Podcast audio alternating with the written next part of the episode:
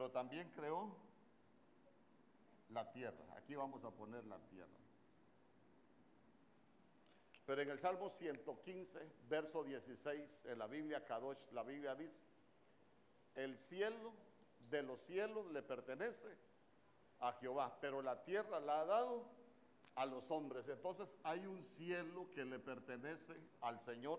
Y se recuerda que yo le enseñaba que en segunda de Samuel capítulo 22 verso 12 la Biblia dice que él puso tinieblas por su escondedero. Entonces cuando cuando hablábamos de esas tinieblas que él puso como escondedero, se recuerda que dice como reteniendo la luz. ¿Por qué? Porque la dimensión donde Dios existe es la dimensión de la luz. Por eso es que Timoteo capítulo 6, verso 16 dice, el que habita en la luz, el único que tiene inmortalidad y que habita en la, luz inmarcesible o inaccesible. Entonces esta es la, dimensión de la, de la luz. Por eso cuando se manifiesta Cristo Jesús, se da cuenta que Él dice que Él era la luz verdadera. ¿Por qué? Porque ya en la tierra había una luz, pero era una luz falsa. Por eso es que la Biblia dice, allá en Corintios, que Satanás se disfraza como ángel de luz. ¿Por qué? Porque Él conoció la dimensión de la luz. Y allá cuando usted lee, dice que en el principio Él estuvo en el huerto de Dios. Pero vamos. Entonces, entonces todo el asunto es, después le hablaba yo del Salmo capítulo 91, que todo el mundo lo, lee, pero muy poco lo entendemos. Y la Biblia dice, el que habita al abrigo del Altísimo, el Altísimo es el ayón. Y cuando usted lee Isaías capítulo 57, verso 15, se va a dar cuenta que dice que él habita en la altura y la santidad, ahí, ahí donde, eh, eh, donde Él es el alto y el sublime, pero ahí Dios es el ayón. Se recuerda que en Primera de Corintios 3, 17 dice que el Señor es el Espíritu. Esta es la dimensión donde Dios es Espíritu, donde Dios es luz, hermano. Se recuerda que en Juan capítulo 4, verso 24, la Biblia dice, cuando estaba hablando con, con, la, con la mujer samaritana, Dios es espíritu y lo que anda buscando son adoradores que le adoren en espíritu y en verdad. Entonces esta es la dimensión del ayón, de la esencia primigenia, mano, donde, donde nosotros hablamos de, de, la plenitud de Dios, de la esencia de Dios, esa esencia que, que lo llena todo, esa esencia que nadie la pudo, la pudo crear. ¿Por qué? Porque Dios es el principio de todo. Amén. Aquí es donde hablamos nosotros del Dios omnisciente, del Dios omnipotente, del Dios omnipresente. Pero vea usted que cuando llegamos al Salmo 91, la Biblia dice, el que habita al abrigo del Altísimo morará bajo la sombra del omnipotente. Entonces ahí tenemos el omnipotente es el Shaddai. Diré yo, ¿a quién dice? A Jehová. Y Jehová es Ye H, W, H. Esperanza mía, mi Dios en quien confío. Entonces cuando hablamos de Dios, estamos hablando de Elohim. Entonces, entonces el que habita al abrigo del Altísimo morará bajo la sombra del Omnipotente, diré yo a Jehová, esperanza mía, mi Dios en quien confío no es como muchos dicen que, hablar de eso es hablar de cuatro dioses. ¿Por qué? Porque Dios habita en la dimensión donde es espíritu. Y la Biblia dice en, el libro de Romanos capítulo 1, se recuerda que, ya lo leímos, que lo que nosotros conocemos de Dios son manifestaciones, manifestaciones. Por eso, por eso en, el, en el libro de Éxodo capítulo 6, en el verso 3 dice que yo a Abraham, a Isaac y a Jacob me les aparecí, ¿cómo dice? Como el Dios todopoderoso, me les aparecí como el Shaddai. Y, mire qué interesante, ¿por qué? Porque cuando usted lee Génesis capítulo 1, verso 1, cuando dice, en el principio creó Dios los cielos y la tierra, quien estaba creando ahí es Elohim. Y con Elohim había, estaba la, entidad que se conoce como la sabiduría de Proverbios capítulo 8, porque dice, cuando Dios estaba creando, ahí estaba yo. Dice que ella diseñaba, era la, era la, arquitecta la que diseñaba. Mire qué, qué bonito, porque, porque porque ya nosotros nos damos cuenta que mucha gente se pregunta, ¿y por qué Dios dijo hagamos? Porque no estaba solo. ¿Por qué? Porque en Juan capítulo 1, verso 1, la Biblia dice que en el principio era el verbo, el verbo estaba con Dios y el verbo era Dios, por eso todo lo creó con la palabra. Entonces ya tenemos por lo menos tres actores de la creación, Elohim, el verbo y la sabiduría. Amén. Entonces, entonces mire, todo el diseño de Dios, todo el diseño de Dios, ¿por qué? Porque cuando nosotros llegamos al misterio de la piedad, dice Dios se hizo carne. Por eso es que en Juan capítulo 1 dice que el verbo vino y tabernaculizó. El verbo lo que hizo es que tomó un cuerpo, hermano, y vino a la tierra. Por eso es que para nosotros la tierra se conoce como el altar del cosmos, por, lo que dice el, Salmo 115, verso, verso 16. Entonces, mire, todo el kit del asunto es restaurar todo lo que se corrompió. La Biblia es el manual donde están las instrucciones para restaurar todo lo que se corrompió. No al, principio en el Génesis capítulo 1, ¿por qué? Porque usted se va a dar cuenta que entre Génesis 1.1 y Génesis 1.2 ya hubo juicio. ¿Por qué? Porque en el principio Dios crea cielos y tierra, pero después dice que el Espíritu de Dios se movía sobre, ¿sobre qué? Sobre las aguas. ¿Y, ¿Y qué cubrían las tinieblas? Las tinieblas cubrían el abismo. Y recuérdese que si ya había abismo, quiere decir que ya existían las cárceles. ¿Por qué? Porque esas fueron las creaciones angelicales que se corrompieron. Por eso dice en Pedro, los ángeles que no guardaron su dignidad son los que están presos en esas cárceles. Amén.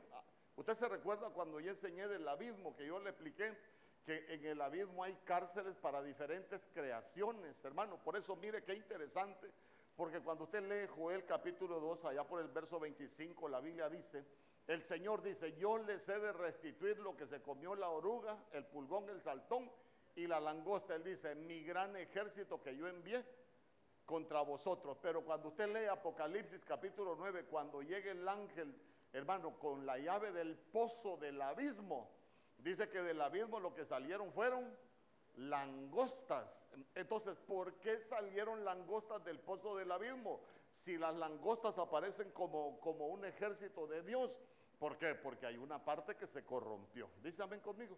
¿Por qué? Porque la Biblia dice que el dragón cuando, cuando cayó con su cola arrastró una tercera parte de los ángeles. Entonces, todo el kit del asunto, usted se va a dar cuenta que la Biblia lo que se interrumpió fue la eternidad. ¿Por qué? Porque cuando se vivía en el huerto, dice que la Biblia que Dios había puesto eternidad en el corazón de los hombres y nosotros nos estamos recuperando. Lo que estamos recuperando es esa pureza o esa estatura de, de vivientes. ¿Por qué? Porque dentro del huerto se recuerda que a, a la mujer le llamaron ¿cómo?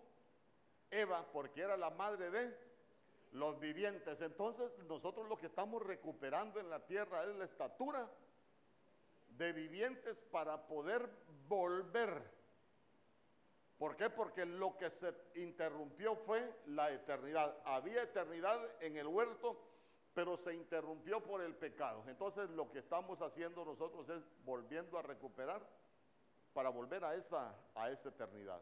Amén. Entonces mire, nosotros tenemos que darnos cuenta de que todo el plan de Dios para restaurar todo lo que se corrompió se centra en la figura de Cristo Jesús nuestro Señor. Por eso es que Él le decía a los judíos en, Juan capítulo 5, verso 39, escudriñen las escrituras porque a ustedes les parece que en ellas van a encontrar la vida eterna. No, no, no, ahí no van a encontrar la vida eterna. Las escrituras dan testimonio de mí. ¿Por qué? Porque era, era Él el que había venido en la, en la, en la comisión cuando Él habló de que el Padre y yo uno somos, esa palabra uno somos es una palabra que se escribe único y si es único quiere decir que no hay otro. Y en el griego esa palabra es monogenés, como quien dice una misma genética. Y mire qué bonito porque en la línea tenemos nosotros a lo que es el Espíritu de Dios. Tenemos al Padre y tenemos al Hijo. Entonces, mire qué bonito, ¿por qué? Porque todo comenzó con el Espíritu y todo va a terminar con el Espíritu. Por eso es que él dijo, miren, es necesario que yo me vaya para que venga el otro. Allá con el que comenzó todo, ese es el que va a venir, hermano, a prepararnos a nosotros para que volvamos al lugar que nunca debimos haber salido. Dísame conmigo. Entonces, entonces que nadie nos aparte de lo que nosotros hemos creído. Entonces, miren, como, como ahorita está sucediendo lo que, lo que está sucediendo allá con el pueblo de Israel, hay cosas que nosotros como pueblo de Dios necesitamos entender. En Primera de Tesalonicenses capítulo 5, verso 3, la Biblia dice, cuando estén diciendo paz y seguridad. Pero leámoslo desde Primera de Tesalonicenses capítulo 5, verso 1. Alguien que lo lea ahí con un micrófono.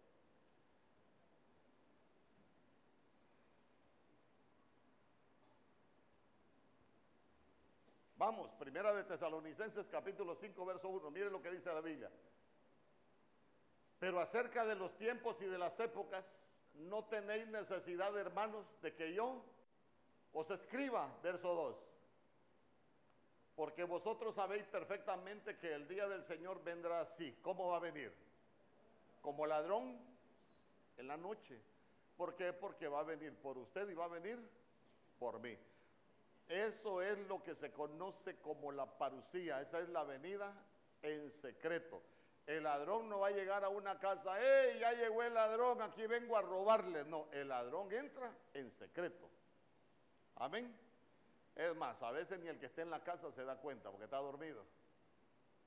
Por eso a nosotros nos mandan a, a, velar. Entonces dice que el día del Señor vendrá así como ladrón en la noche. Y mire lo que dice el verso 3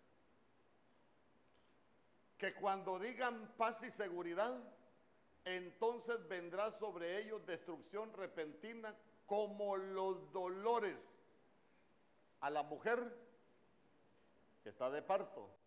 Entonces, entonces mire, cuando digan, ¿desde cuándo empezó? A ver, usted, usted me dijo que usted estaba, pero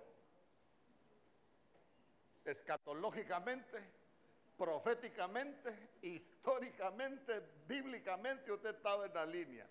A ver, ¿cuándo se comenzó a hablar, hablar? Porque aquí hay que mezclar todo, hay que mezclar escatología, hay que mezclar historia y hay que mezclar profecía. Amén. ¿Cuándo, ¿Cuándo se comenzó a hablar de paz y seguridad?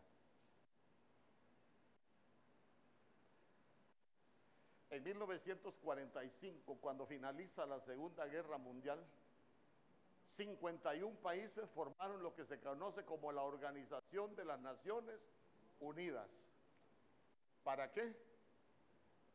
Para procurar la paz y la seguridad entre los pueblos. Y, y, mire qué tremendo porque ahorita en esta reunión que hubo de las Naciones Unidas, ¿qué dijeron?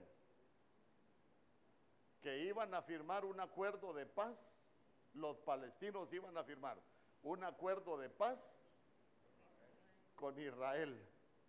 Y resulta que una semana después se estaban dando en la torre. Entonces, entonces mire, entonces mire, cuando se comenzó a hablar de paz y seguridad? En 1945. Pero hay datos que son bien importantes que usted debe de conocer. En 1945 se empieza a hablar de paz y seguridad y todavía no existía nación Israel como nación. Usted se va a dar cuenta que Israel en la Biblia, Israel el pueblo de Dios, en la nación de Israel, hermano, pero, pero, pero geográficamente no existía. Amén. ¿Y cuál? Sí.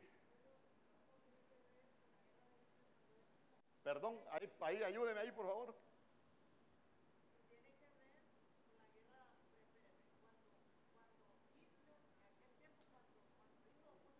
permítame, ya le van a, ya le van a dar ahí el...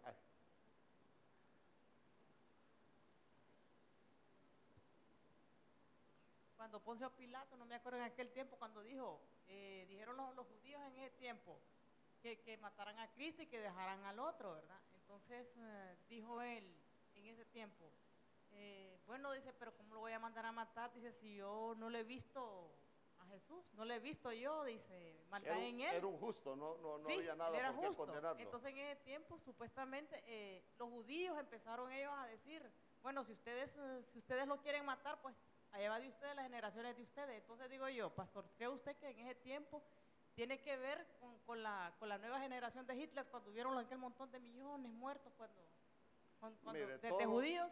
todo lo que vive el pueblo de Israel. Y, y es que, mire, nosotros, nosotros oímos hablar del holocausto, pero lea usted lo que pasó en Crimea. ¿Usted ha leído lo que pasó en Crimea? ¿Sabe qué es Crimea?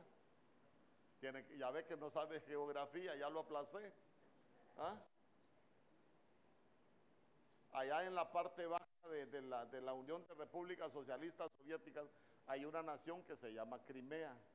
Crimea habitaba mucho judío y mucho musulmán. Se levantaron los musulmanes y exterminaron a los judíos. Y no le estoy hablando de 50 años, le estoy hablando de unos 10 o 15 años, cuando mucho. Y los pocos judíos que se salvaron se tuvieron que ir de Crimea.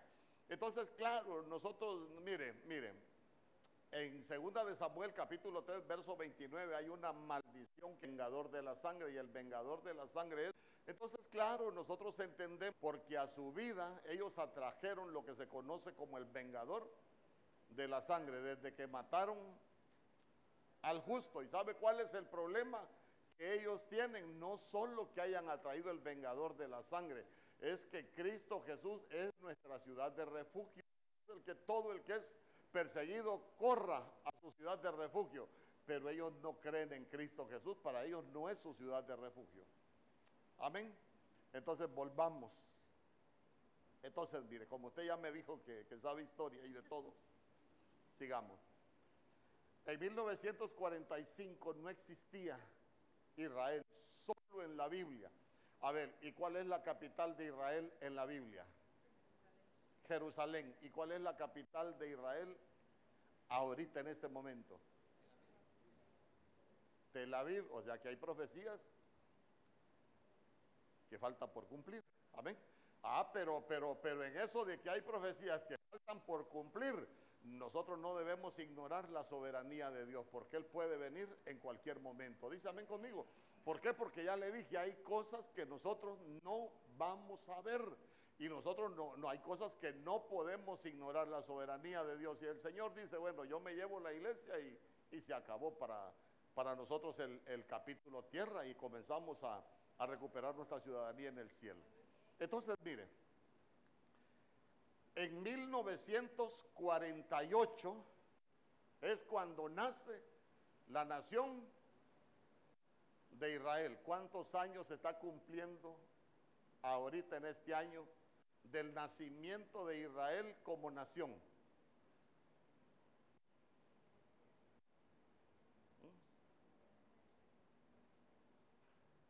Ese verso no me lo quite ahí porque, perdón, ¿cuántos años? Saque la calculadora, hombre. No me diga que hasta en matemáticas. 1948. A este año, ¿cuántos años hay? 75. 75. Ahora, ahora váyase conmigo a la Biblia.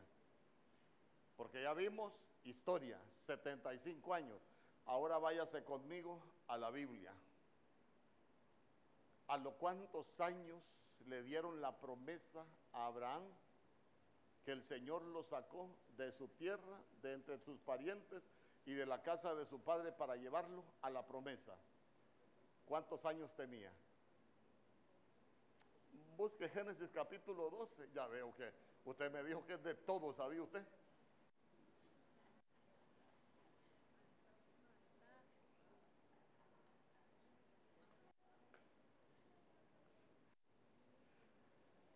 El Señor lo saca de la tierra de Aram para llevarlo a la promesa. A la promesa. A ver, leamos.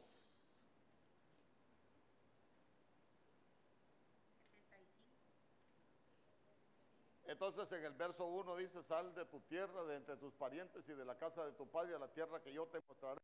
Haré de ti una nación grande y te bendeciré. ¿Qué más? Engrandeceré tu nombre y serás bendito. Engrandeceré tu nombre y serás Bendición. Bendeciré a los que te bendijeren y a los que te maldijeren maldeciré.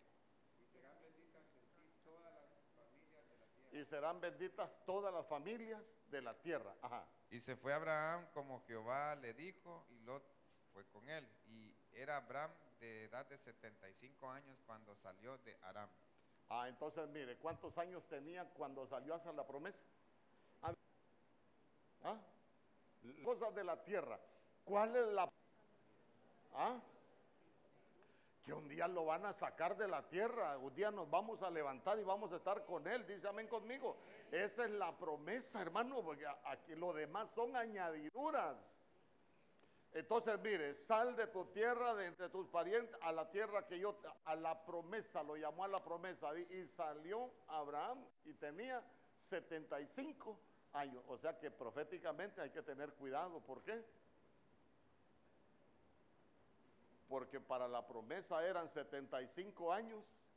Ya le dije, desde que nace Israel hasta este tiempo hay 75 años. Pastor, pero nosotros no somos el Israel terrenal. Ah, pero la Biblia dice en Gálatas capítulo 6 que nosotros somos el Israel espiritual. Somos el Israel de Dios. Amén. 75 años. Ahora bien, una de las grandes batallas que se dio después de un Shabbat fue el 6 de octubre de 1973. ¿Cómo le llamaron a esa batalla? La batalla del Yom Kippur. A ver, hoy, en este, en este mes, en el mismo día, vuelven a atacar al pueblo de Israel. ¿Cuántos años hay? 50. ¿Y qué representa el número 50? Después del reposo, después del reposo. ¿Quién es nuestro reposo? Cristo. Después, entonces, mire usted, después del reposo venía el, el jubileo, el, el 50.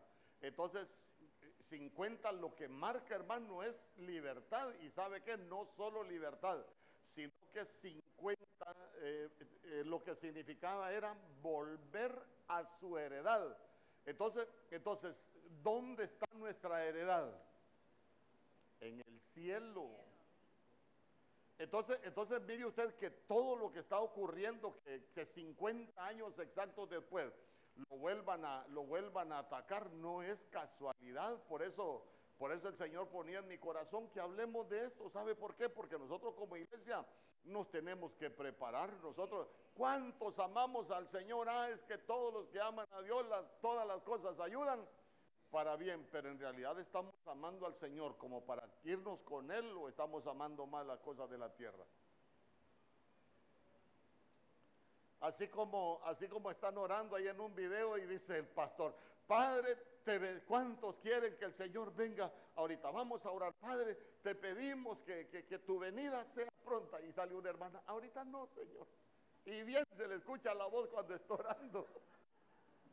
¿No será usted que, Señor, aquí te estamos esperando? Ahorita no, Señor. Pero no es usted, ¿verdad?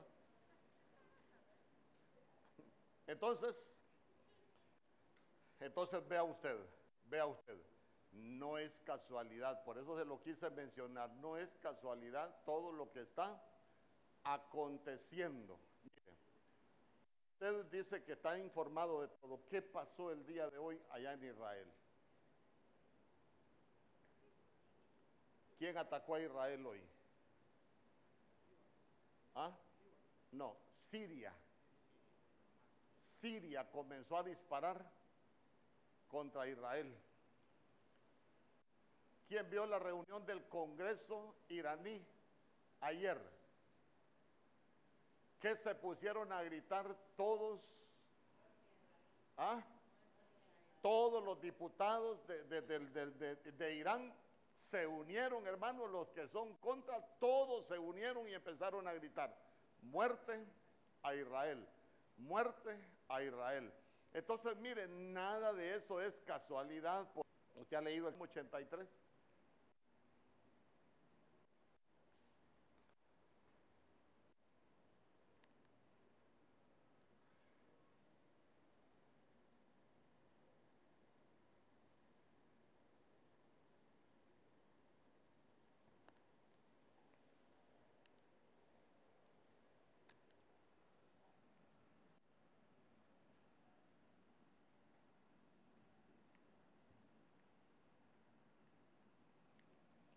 Ahí me va a tener que creer lo que le voy a enseñar.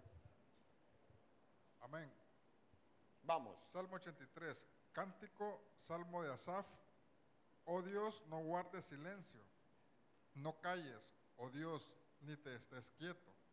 Porque he aquí que ruegan tus enemigos y los que te aborrecen alzan cabeza. Contra tu pueblo han consultado astuta y secretamente. astuta y secretamente. Eh, eh, ¿Por qué? Mire, mire qué tremendo, astuta y secretamente. ¿Usted sabe cuál es la mejor, cuál es el mejor servicio secreto en materia de seguridad? El Mossad israelí. ¿Y por qué no se dieron cuenta de lo que estaban planificando? Ent- Entonces, mire, mire qué tremendo porque contra tu pueblo han consultado astuta y secretamente porque se presume que la cantidad de misiles que lanzó Hamas no tiene capacidad de ellos en la franja de Gaza para poderlos lanzar. Entonces, ¿quién se los proveyó? Y que los, y que los israelitas no se dieron cuenta. Ah, Vamos, Protegidos. Y lo dijo públicamente. Ajá. Y no haya más memoria del nombre de Israel. Por eso es que los iraníes gritan muerte a Israel, porque lo que quieren es borrar la memoria de Israel. Vamos. Porque se confabulan de corazón a una. Contra ti han hecho alianza. Las tiendas de los edomitas y de los ismaelitas, Moab y los agarenos. Ah, entonces, entonces vamos. No, de- eh, atrás, atrás. Cinco. En, el verso anterior. Las tiendas de los edomitas. ¿De quién, de quién es descendiente Edom? De Esaú. ¿De quién es hijo Esaú?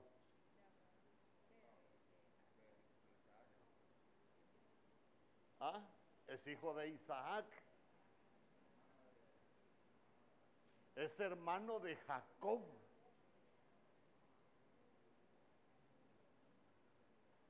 Al final usted se va a dar, ya se va a dar cuenta de algo, hermano, si, si, es que, si es que por eso ellos son los mismos. Entonces, entonces mire, los edomitas y de los ismaelitas, ¿y de quién es hijo Ismael? ¿Con quién? Con Agar. Moab, ¿de dónde nace Moab? De Lot con el incesto de una de sus hijas. Hermano, está hablando del patriarca, de, la base donde Dios formó a su pueblo. Entonces, entonces mire, mire qué tremendo. Sigamos. Ah, y los agarenos. Entonces, cuando habla de los agarenos, hermano, habla de todos los descendientes de Ismael. Amén. Vamos, sigamos. Verso 7. Jebal, Amón y Amalek, los filisteos y los habitantes de Tiro. A ver, a ver, ¿contra quién está peleando ahorita Israel? Pero los palestinos son los filisteos. Que en el original es Filistín. de ahí viene palestinos. Entonces, mire, eh, lleno como la de son. Sirio se ha juntado con ellos. ¿Y quién es el asirio? ¿Ah?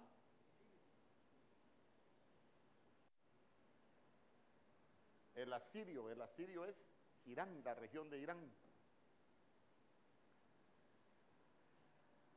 Y sirven de brazo a los hijos de Lot.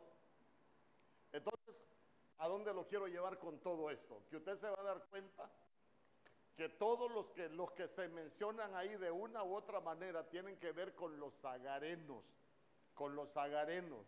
Entonces uno, de, uno el mayor problema que ellos tienen es religioso. ¿Por qué? Porque lo que se pelean es la primogenitura. Para los agarenos, ¿quién es el primogénito? Ismael. ¿Y para los otros? Y para los, y para los, de, y para, y para los demás, ¿quién es? Isaac. Entonces ahí es donde empieza la, donde empieza la pugna. ¿Por qué? Porque aquí es, ahí me va a tener que creer usted, esta es Jerusalén, esta es la altura del Golam, y esto es, ¿cómo se llama el otro territorio? ¿Ah? ¿Perdón? la franja de Gaza, aquí por el lado de Egipto. La franja de Gaza. Entonces, mire, en Jerusalén, Jerusalén en este momento es Palestina, es territorio ocupado por palestinos.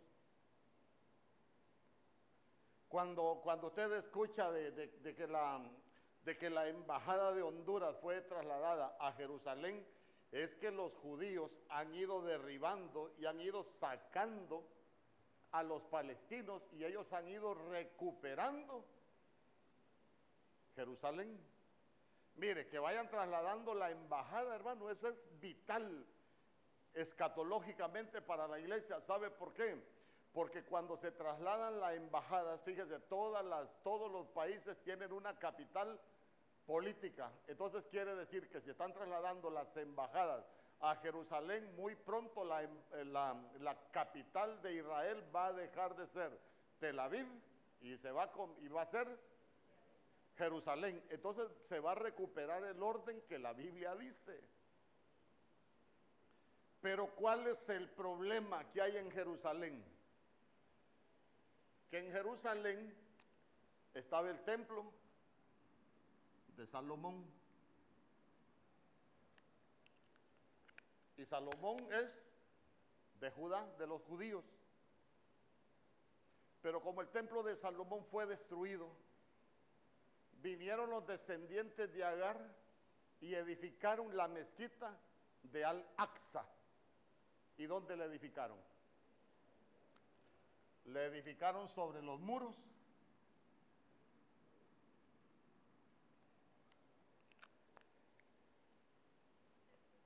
del templo de Salomón.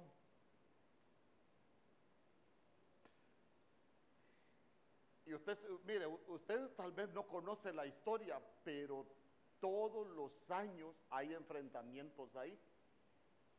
Debemos orar de reedificar el tercer templo. Ellos dicen que le dañaron la mezquita de Alaxa. Pero al final nosotros nos damos cuenta de que, de que todo nos lleva a un cumplimiento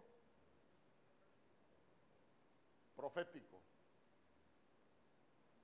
Y lo que nosotros vemos, hermano, únicamente es que el plan de Dios se está, se está consumando. ¿Cuántos dicen amén?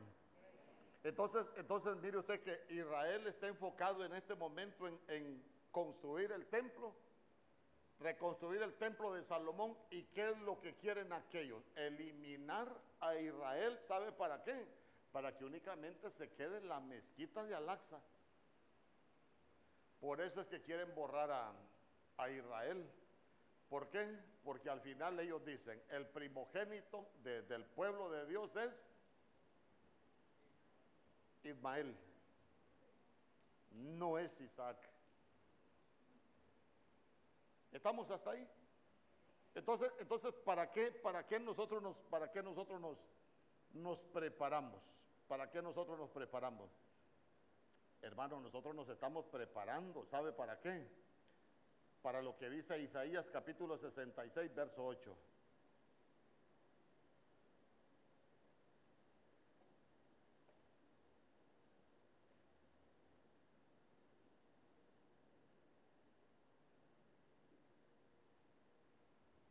Dice,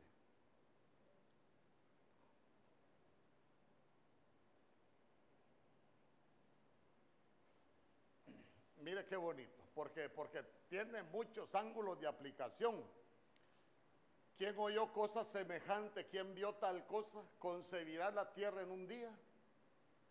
Nacerá una nación de una vez, pero, pero, pero ya vimos que tuvo un cumplimiento profético.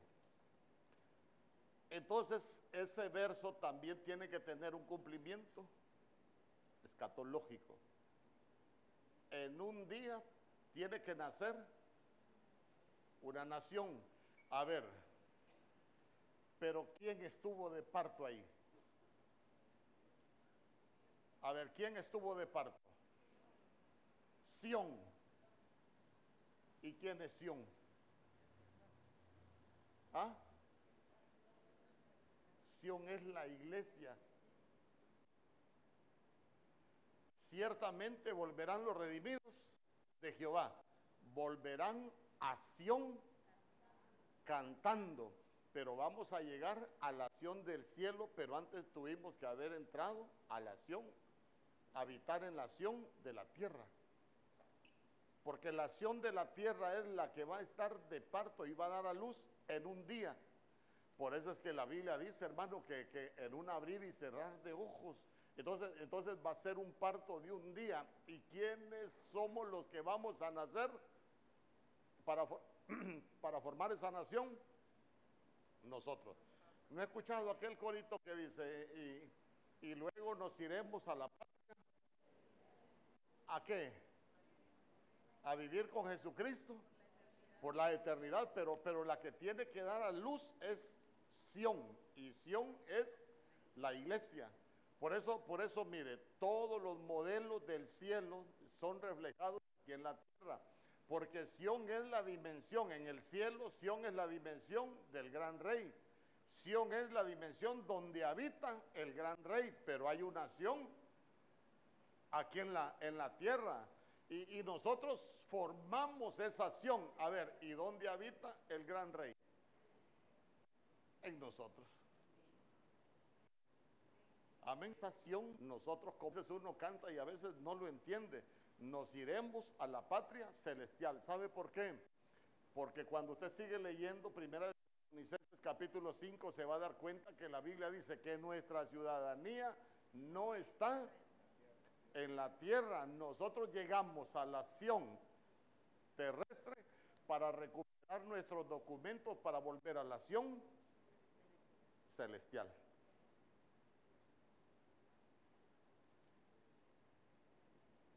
Amén.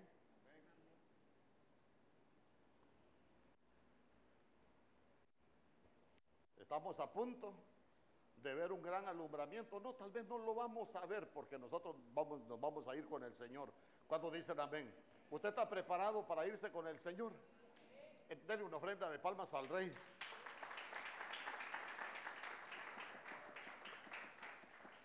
Ah, entonces, entonces mire qué, mire qué interesante, hermano, porque, porque cuando, cuando se ha reedificado el templo de Salomón, ahí es donde va a venir la abominación desoladora. Ya ocurrió históricamente, pero se, se tiene que cumplir escatológicamente. ¿Por qué? Porque está profetizada en el libro de Daniel, hermano. Pero ahí ya lo que va a venir es la manifestación del anticristo. Pero para ese tiempo, hermano, nosotros ya no vamos a estar acá. ¿Sabe por qué?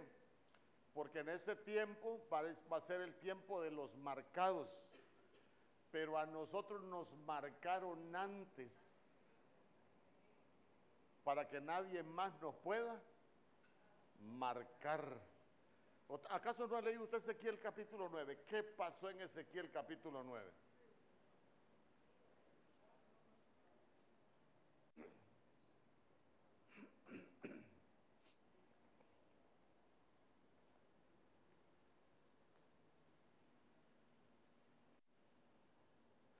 A ver, ¿qué pasó en Ezequiel capítulo 9?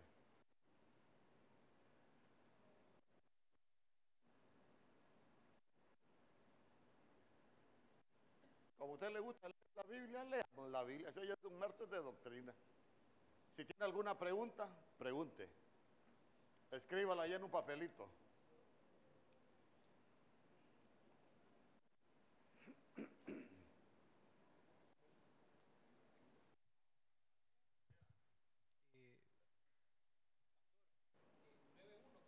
Comienza del 9.1, si no nos va a hacer daño leer la Biblia. ¿Cuántos leyeron la Biblia hoy? Pues yo le aseguro que más de algunos no la leyó. Vaya, entrémosle. Eh, 9.1 dice, clamó en mis oídos con gran voz diciendo, los verdugos de la ciudad han llegado y cada uno trae en su mano su instrumento para destruir. 2. Y he aquí que seis varones venían del camino de la puerta de arriba que mira hacia el norte y cada uno traía en su mano su instrumento para destruir. Y entre ellos había un varón vestido de lino, el cual traía en su cintura un tintero de bronce. 3. Win sobre el varón vestido de lino. Líbano. Dijo Jehová, ponles una señal en la de todas las cinco y en pos de él y matad, no perdone vuestro ojo ni tengáis misericordia. 6. Matad a viejos, jóvenes y vírgenes, niños y mujeres, hasta que no quede ninguno. Pero a todo aquel sobre el cual hubiere señal, no os acercaréis. Y comenzaréis por mi santuario. ¿Por dónde va a comenzar? Por su santuario. Entonces usted que está hablando de, de Jerusalén y Jerusalén es Jerusalén, la ciudad fundada en paz, la ciudad de paz. Y, espiritualmente Jerusalén también es figura de la iglesia. Pero ya se dio cuenta que va a venir el destructor, va a venir van, a, van a venir a marcar, pero antes, pero cuando vengan los destructores, antes nosotros vamos a ser marcados. Y esa señal, esa señal que aparece ahí, cuando usted la busca en el hebreo, es la letra Tav. La letra Tav.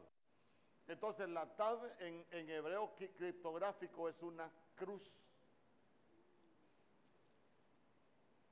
Por eso es que Pablo dijo, a mí nadie me cause molestia porque yo llevo las marcas de Cristo. Y la marca es la marca de la cruz, la tal. Amén. Por eso hay tantas cosas, hay tantas cosas. Eh, vaya, sigamos. Comenzaron pues desde los varones ancianos. Vamos. Que estaban delante del templo. Verso 7. Y les dijo, eh, contaminad la casa y llenad los atrios de muertos, salid. Y salieron y mataron en la ciudad. Verso 8. Aconteció que cuando oh, ellos... oh, oh, oh, oh, oh. Mire usted los planes que hay, po- porque nosotros debemos de prestar atención. Somos marcados, venía, ¿cuántos destructores venían? Seis. Seis es número de imperfección.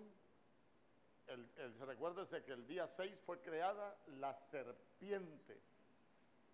Y, y mire las instrucciones que trae, para, para que usted vea que en el tiempo de los marcados van a ocurrir cosas bien tremendas. ¿Cuál es la primera instrucción que les dieron? ¿Y, y cuáles casas van a contaminar? ¿Cuáles casas van a contaminar? Por eso es que en este tiempo, por eso es que en este tiempo se está legalizando el pecado. Dar cuenta que hay hasta pastores, ganas de decirlo, pero mejor no, de contaminación. Países hasta pastores, otras cosas. Es más, busque, busque en internet pastores ateos. enseñan de la Biblia, pero no creen en Dios. Y son pastores. Entonces, entonces usted se va a dar cuenta que en este tiempo hay un mover del destructor para contaminar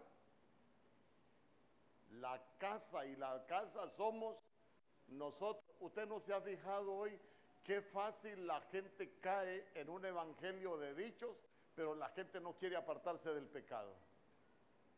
Pero eso va a ser normal en este tiempo. Porque ya Sión va a estar de parto. ¿Y qué más dice después? Llenar los atrios.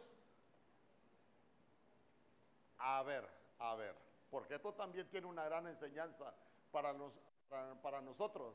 Eh, mire,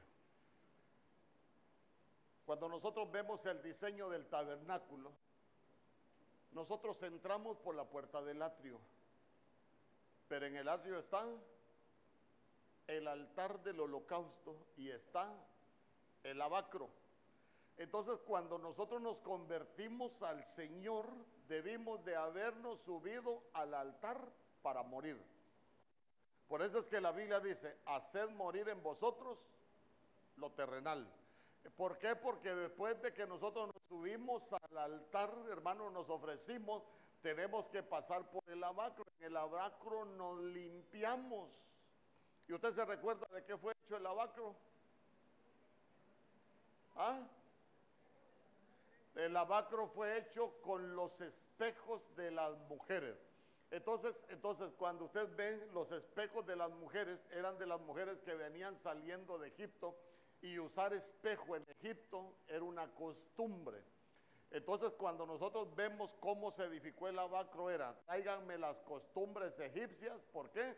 Porque esto ya no, ya no les va a servir para nada. Mejor con el agua, la palabra que le vamos a echar, los vamos a limpiar. Entonces, el que no se ha limpiado con el agua de la palabra, hermano, no puede entrar al lugar santo, mucho menos al lugar santísimo. Por eso es que la Biblia dice que van a ser llenos de muertos los atrios. ¿Por qué? Porque en este tiempo hay mucho cristiano de atrio que se resiste a morir al pecado. Y, mire qué bonito, porque el que no se atreva a morir, lo van a matar. ¿Me explico? Entonces para nosotros es, como dijo Pablo, cada día a morir, ya esos en el atrio no nos van a vamos en el atrio, ya presencia del Señor. Al final nosotros nos damos dolores de paz a luz. ¿Cuántos dan? Si tiene alguna pregunta.